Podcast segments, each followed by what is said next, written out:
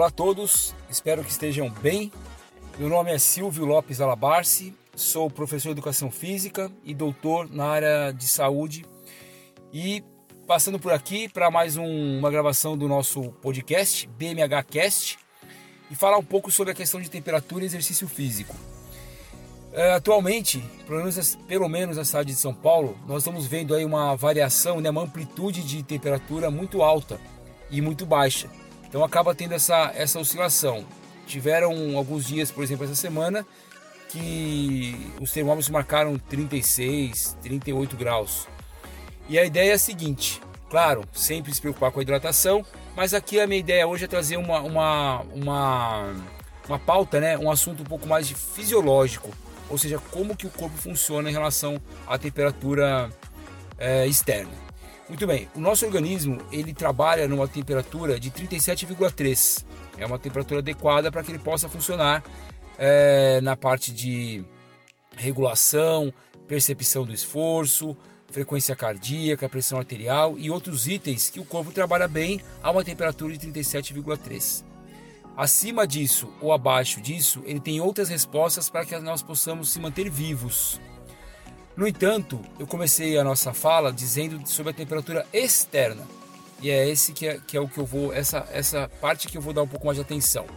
Então, assim, até quanto de temperatura externa que para o nosso corpo há uma condição favorável de se movimentar? 25 graus. Acima de 25 graus, o corpo começa a ter algumas dificuldades para manter o exercício físico. E entre as coisas que nós fazemos, ou melhor, entre as ações que o corpo faz, é aumentar a sudorese, aumentar o suor, aumentar a frequência cardíaca e outras e outras possibilidades que lança a mão para que a gente consiga continuar se movimentando. E quanto maior a temperatura, mais difícil vai ficando para o organismo. Por isso que um esporte feito numa temperatura muito alta, 35 graus, 38 de temperatura externa, para o corpo isso é um desafio muito grande e passa a ser prejudicial.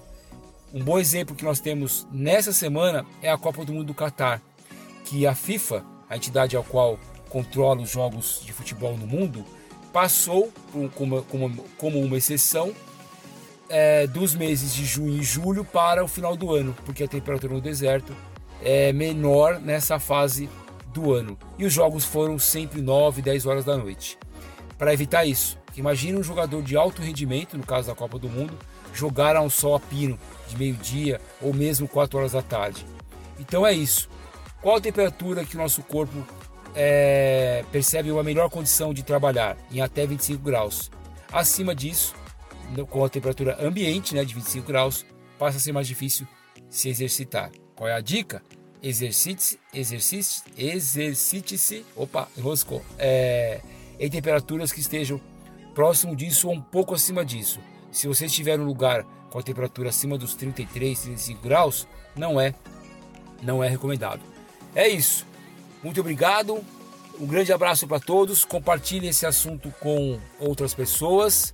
Acesse o link na descrição desse episódio e você poderá ter acesso a outras redes sociais da empresa ao qual eu sou fundador, BMH, Body, Mind e Health.